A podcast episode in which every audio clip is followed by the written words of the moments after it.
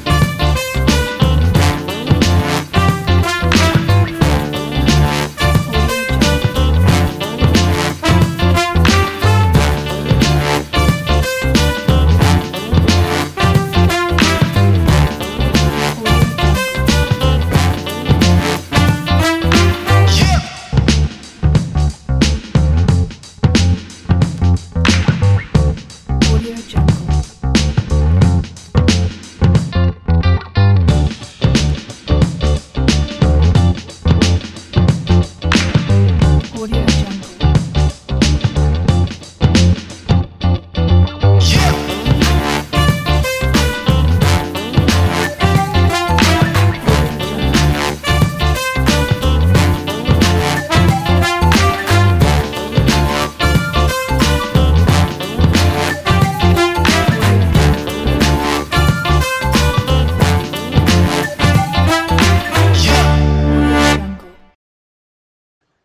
La Corte Interamericana de Derechos Humanos en sentencia proferida el 26 de agosto del año 2021 y notificada el 18 de octubre,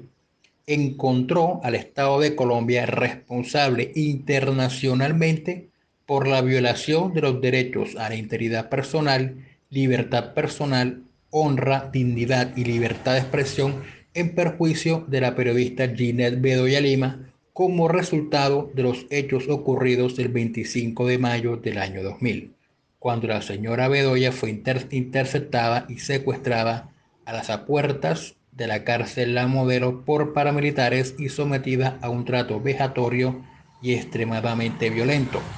durante el cual sufrió graves agresiones verbales, físicas y sexuales, donde la Corte advirtió la existencia de indicios graves, precisos y concordantes de la participación por parte del Estado en los referidos hechos.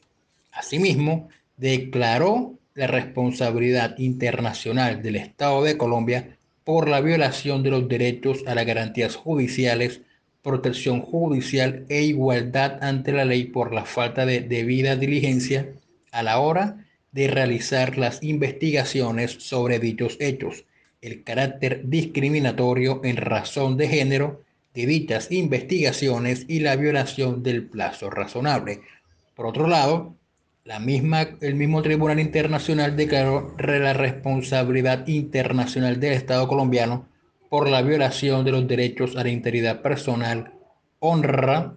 y dignidad y libertad de expresión por los hechos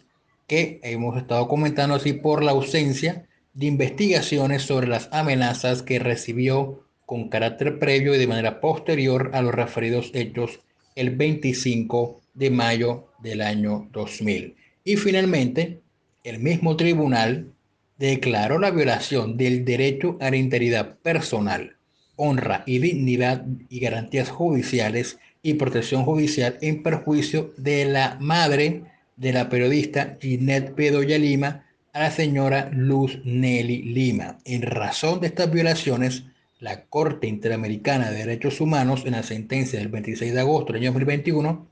ordenó diversas medidas de reparación, como cuáles, uno, promover y continuar las investigaciones que sean necesarias para determinar, juzgar y, en su caso, sancionar a los restantes responsables de los actos de violencia y tortura que sufrió la periodista el 25 de mayo del año 2000,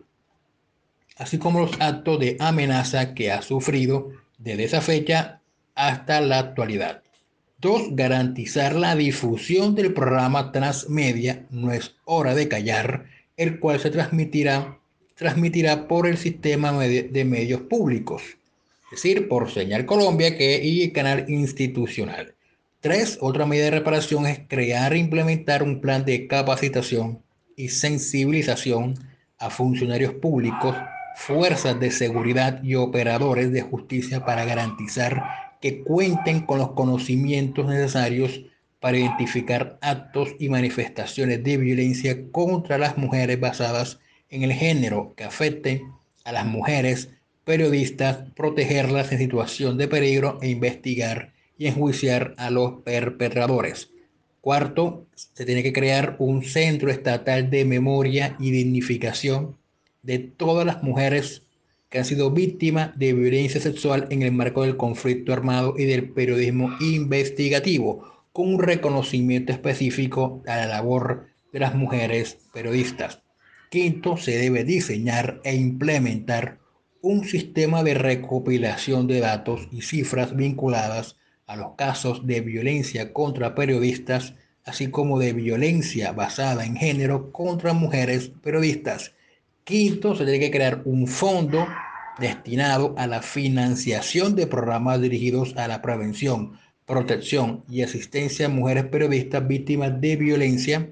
así como para la adopción de medidas eficaces de protección para garantizar la seguridad de las mujeres periodistas que se encuentran sometidas a un riesgo especial por el ejercicio de su profesión y